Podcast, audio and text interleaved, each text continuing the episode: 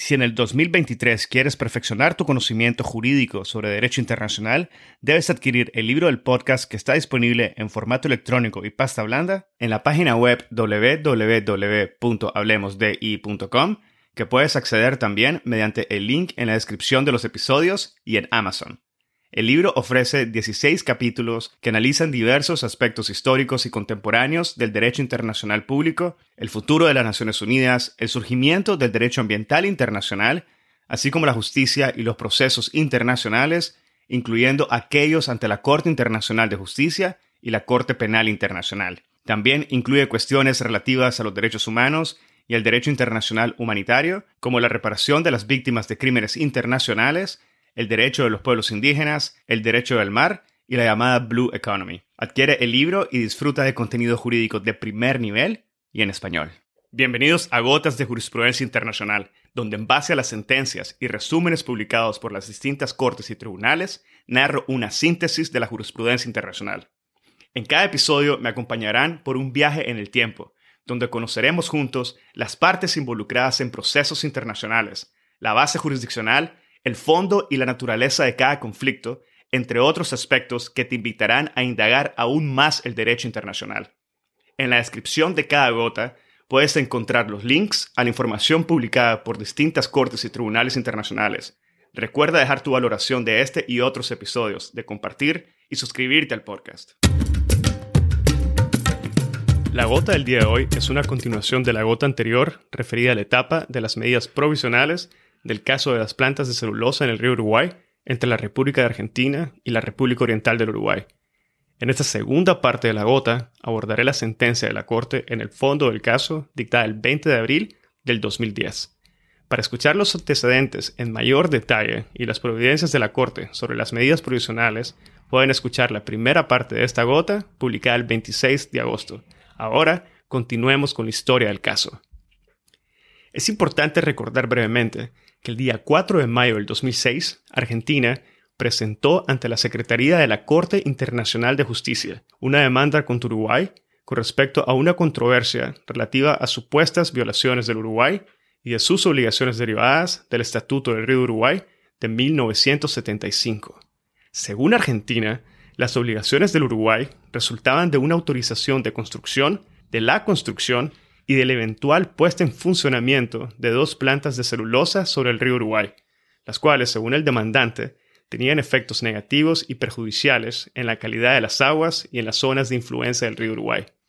Como ya mencionamos en la primera parte de esta gota, la competencia de la Corte estaba basada en el párrafo primero del artículo 60 del Estatuto del 75. Cabe señalar que entre los integrantes de la Corte no había ningún magistrado de nacionalidad de las partes, por lo cual ambas partes ejercieron su derecho de nombrar un juez ad hoc, a como se prevé en el párrafo 3 del artículo 31 del Estatuto de la Corte. Argentina eligió al profesor Raúl Emilio Vinuesa y el Uruguay al profesor Santiago Torres Bernardes. El proceso escrito consistió en dos rondas, una memoria, contramemoria y en una réplica y dúplica. Una vez finalizada la parte escrita, ambas partes notificaron a la Corte que habían llegado a un acuerdo a los efectos de producir nuevos documentos de conformidad con el artículo 56 del reglamento de la Corte, a lo cual la Corte aceptó y dichos documentos fueron depositados por las partes. Las audiencias públicas tuvieron lugar entre el 14 de septiembre y el 2 de octubre del 2009. En los procedimientos orales, las partes presentaron sus solicitudes finales siguientes. Argentina, por su parte, solicitó a la Corte que constatase que al autorizar la construcción de las plantas y la puesta en funcionamiento, Uruguay había violado las obligaciones que le incumben en virtud del Estatuto del 75. Asimismo, solicitó que declarase que como consecuencia de ello, Uruguay debía reanudar el estricto cumplimiento de sus obligaciones derivadas del Estatuto del 75.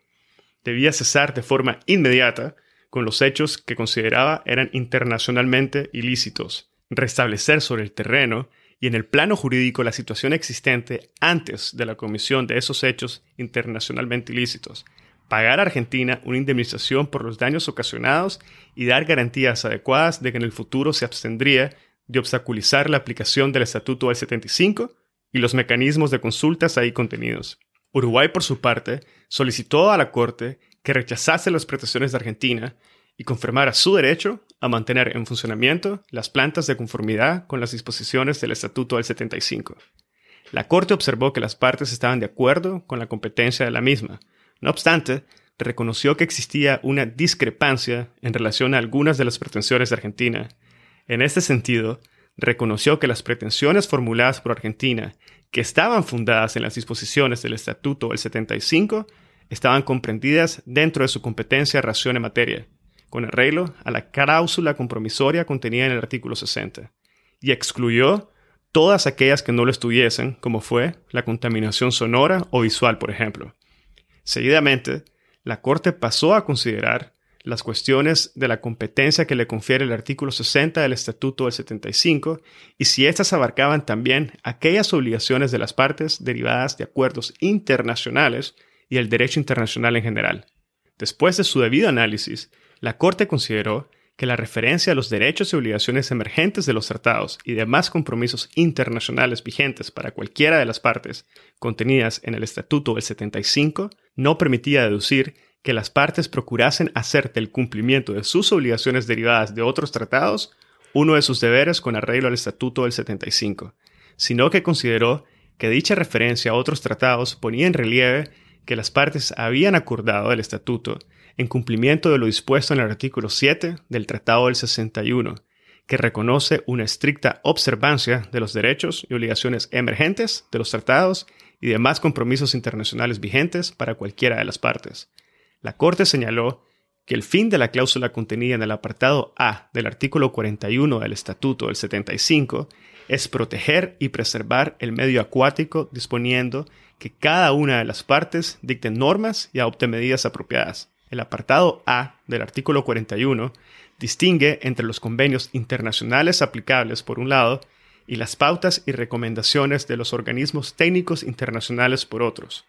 Los primeros son jurídicamente vinculantes y, por consiguiente, las normas y reglamentaciones que se dicten en el derecho interno y las medidas adoptadas por el Estado deben estar de conformidad con ellos. Las segundas, que no son formalmente vinculantes para los Estados, deben ser tenidas en cuenta en la medida que éstas sean pertinentes. Esto quiere decir que el artículo 41 no incorpora los acuerdos internacionales, sino que impone a las partes la obligación de ejercer sus potestades de reglamentación de conformidad con los acuerdos internacionales aplicables para la protección y la preservación del medio acuático del río Uruguay. La Corte consideró que las diferentes convenciones multilaterales invocadas por Argentina no estaban incorporadas como tal en el Estatuto del 65. Por esta razón no estaban comprendidas dentro del alcance de la cláusula compromisoria y la Corte no tenía competencia en ese sentido. La Corte señaló que la demanda presentada por Argentina se refería a una supuesta violación por Uruguay de las obligaciones de procedimiento y de fondo estipuladas en el Estatuto del 75, cuyo fin se encuentra contenido en el artículo 1 del mismo estatuto, que consiste en el óptimo y racional aprovechamiento del río Uruguay mediante mecanismos comunes de cooperación cuyo origen se encuentra en las obligaciones de procedimiento y las obligaciones de fondo previstas en el mismo estatuto. La Corte recalcó que es la cooperación entre los estados lo que permite gestionar en común los riesgos de daño al medio ambiente que pudieran generar los proyectos iniciados por cualquiera de las partes. La Corte calificó el régimen establecido en el Estatuto del 75 como un régimen completo e innovador, refiriéndose a las obligaciones de procedimiento y de fondo en la medida que las dos categorías de obligaciones se complementan perfectamente, a fin de que las partes puedan realizar el objeto del estatuto. La Corte asimismo reconoció que la condición administradora del río Uruguay, Carú, permite a las partes dar cumplimiento de sus obligaciones de fondo, con la salvedad que el estatuto no indica en ninguna de sus disposiciones que una parte puede cumplir sus obligaciones de fondo respetando solamente sus obligaciones de procedimiento, ni que una violación de las obligaciones de procedimiento constituye automáticamente una violación de las obligaciones de fondo. Consiguientemente, la Corte consideró que este vínculo funcional no impide que los estados estén llamados a responder de forma separada a cada una de sus obligaciones, lo que finalmente se vio reflejado en la sentencia, como descubriremos brevemente. La Corte reconoció que para lograr el objetivo contenido en el artículo primero del Estatuto del 75, se debía de informar a la CARU acerca de los proyectos comprendidos en el campo de aplicación del estatuto y notificar y negociar dichos proyectos entre las partes. La Corte de forma adecuada subrayó que dichas obligaciones son más indispensables cuando se trata de un recurso compartido, como es el caso del río Uruguay, que solo puede ser protegido mediante una continua y estrecha cooperación entre los estados ribereños. La Corte determinó que la obligación del estado de origen de la actividad proyectada de informar a la CARU constituye la primera etapa de un conjunto de mecanismos procedimentales que permiten a las partes dar cumplimiento con sus obligaciones. La Corte observó que el principio de prevención, como regla constitucionaria, tiene su origen en la diligencia debida por el Estado en su territorio. Se trata de, y cito, la obligación de todo Estado de no permitir a sabiendas que su territorio sea utilizado para realizar actos contrarios a los derechos de los Estados. Fin de la cita. En efecto, el Estado está obligado a utilizar todos los medios que dispone a fin de evitar que las actividades que se lleven a cabo dentro de su territorio o en cualquier espacio que esté bajo su jurisdicción causen un daño significativo al medio ambiente de otro Estado. La Corte observó que en este caso Uruguay no transmitió a Carú la información exigida por el párrafo primero del artículo 7, a pesar de los pedidos reiterados por parte de la Comisión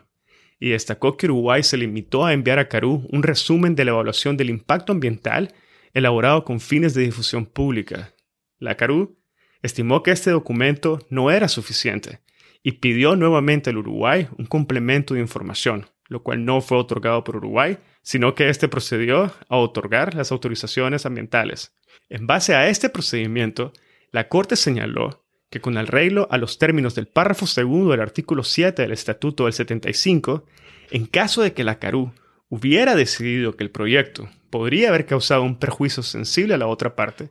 o en el caso de que no fuera posible llegar a una decisión en este aspecto, la parte interesada debería notificar el proyecto a la otra parte a través de la misma comisión, y que la notificación debía describir los aspectos esenciales de la obra y los demás datos técnicos que permitieran a la parte notificada hacer una evaluación del efecto probable que la obra ocasionaría a la navegación, al régimen del río o a la calidad de las aguas. Dicha notificación está destinada a permitir que la parte que recibe la notificación participe en el proceso tendiente a asegurar que la evaluación sea completa, para que luego pueda apreciar con pleno conocimiento de causa el proyecto y sus efectos. En este sentido, la Corte observó que la notificación argentina de las evaluaciones del impacto ambiental relativas a las plantas no se llevó a cabo por intermedio de Carú, y que Uruguay solo transmitió esas evaluaciones a Argentina después de haber otorgado las autorizaciones ambientales. Es por ello que la Corte concluyó que Uruguay incumplió con su obligación de notificar los proyectos a Argentina por intermedio de la Carú. Habiendo establecido que Uruguay no dio cumplimiento con sus obligaciones de procedimiento me refiero a sus obligaciones de informar, notificar y negociar por las razones que hayan sido expresadas, la Corte pasó a considerar las obligaciones de fondo previstas en el Estatuto del 75. Tanto la Argentina como Uruguay presentaron a la Corte una gran cantidad de información fáctica y científica en apoyo de sus respectivas pretensiones. También presentaron informes y estudios elaborados por los expertos y consultores que habían sido contratados por cada uno de ellos. Algunos de estos expertos también comparecieron ante la Corte como consejeros de las partes. Es importante señalar aquí que la Corte destacó que los expertos que comparecen ante ella no deben de comparecer como partes de la delegación, sino como peritos en virtud de los artículos 57 y 64 del reglamento de la Corte. La Corte recalcó que las personas que prestan declaraciones ante ellas sobre la base de sus conocimientos científicos o técnicos y de su experiencia personal deben hacerlo en calidad de peritos o de testigos y no como consejeros. Ahora, la Corte observó que el artículo primero del estatuto, el cual como mencionamos anteriormente ilustra la interpretación de las obligaciones de fondo de las partes, no confiere por sí mismo derechos ni obligaciones específicas. En general, la obligación consiste en garantizar el óptimo y racional aprovechamiento del río Uruguay, respetando las obligaciones prescritas por el Estatuto del 75 para la protección del medio ambiente y la gestión conjunta del río compartido. La Corte consideró que para lograr un óptimo y racional aprovechamiento es preciso encontrar un balance entre, por un lado, los derechos y las necesidades de las partes en lo referido a la utilización del río para fines económicos y comerciales, y por el otro lado la obligación de proteger el río contra todo daño al medio ambiente que puedan causar dichas actividades. No podremos abordar cada una de las obligaciones en esta gota, pero es importante destacar que en la opinión de la Corte, el fin del artículo 36 del Estatuto es impedir toda contaminación transfronteriza susceptible a alterar el equilibrio ecológico del río. La Corte consideró que Argentina no pudo demostrar que Uruguay incumplió con sus obligaciones. Por ejemplo, obligación de velar por la gestión del suelo y los bosques, o la obligación de coordinar las medidas adecuadas a fin de evitar la alteración al referido equilibrio ecológico. Requiere mayor atención, sin embargo, lo referido a la obligación de prevenir la contaminación y preservar el medio acuático. En ese sentido, la Corte estimó que el artículo 41 establece una clara distinción entre las funciones reglamentarias encomendadas a la CARU, en virtud del artículo 56 del Estatuto, y la obligación que dicho artículo impone a las partes de adoptar individualmente normas y medidas destinadas a proteger y preservar el medio acuático, y en particular prevenir su contaminación. Por consiguiente, la responsabilidad se vería comprometida si se hubiera demostrado que Uruguay no había actuado con la diligencia debida, por no haber tomado todas las medidas apropiadas para asegurar la aplicación de las reglamentaciones pertinentes a un operador público o privado sujeto a su jurisdicción. La Corte señaló que para cumplir en la forma de vida de las obligaciones que les incumben y proteger y preservar el medio acuático cuando contemplan la realización de actividades que eventualmente podrían causar un daño transfronterizo, se debe llevar a cabo una evaluación del impacto ambiental. Destacó que de conformidad con la práctica reciente de los estados, puede considerarse que existe en el derecho internacional general una obligación de proceder a una evaluación del impacto ambiental cuando la actividad industrial proyectada puede tener un importante impacto en un marco transfronterizo en especial, o en particular en este caso, que se refería a un recurso compartido. Además destacó que no se podrá considerar que una parte ha cumplido con su obligación de diligencia y el deber de vigilancia y prevención de dicha obligación cuando los casos que se prevé realizar una obra suficientemente importante como para afectar el régimen del río o la calidad de las aguas, no se ha procedido previamente a una evaluación del impacto ambiental que permita apreciar los eventuales efectos del proyecto. Sobre los estudios del impacto ambiental, es importante subrayar que la Corte indicó que le corresponde a cada Estado determinar, en el marco de sus legislaciones nacionales o el proceso de autorización del proyecto, el contenido exacto de la evaluación del impacto ambiental requerido en cada caso, siempre y cuando se tenga en cuenta la naturaleza y la amplitud del proyecto de que se trate y su probable impacto negativo en el medio ambiente, así como la necesidad de ejercer toda la diligencia debida cuando proceda a tal evaluación. La Corte estimó asimismo que la evaluación del impacto ambiental se debe hacer antes de que el proyecto se lleve a cabo. Además, una vez que hayan comenzado las operaciones, se deberá llevar a cabo una vigilancia continua de los efectos del proyecto en el medio ambiente, que, de ser necesario, continuarán durante toda la vida del proyecto. Al cabo de un detallado análisis de los argumentos de las partes, la Corte estimó finalmente que los elementos de prueba presentados no permitían establecer de manera concluyente que Uruguay no había actuado con la debida diligencia o que las descargas de los influentes de las plantas habían tenido un efecto tóxico o causado perjuicios a los recursos vivos o a la calidad de las aguas o incluso al equilibrio ecológico del río desde la iniciación de las actividades de la planta en noviembre del 2007. Consiguientemente, sobre la base de las pruebas que se le presentaron a la Corte, esta concluyó que Uruguay no había incumplido con sus obligaciones bajo el Estatuto de 1975. En este sentido, y tras un extenso análisis del caso, la Corte decidió, por 13 votos contra uno, que Uruguay incumplió con sus obligaciones de procedimiento que le incumben en virtud de los artículos 7 a 12 del Estatuto del 75 y que la constatación de esa violación por parte de la Corte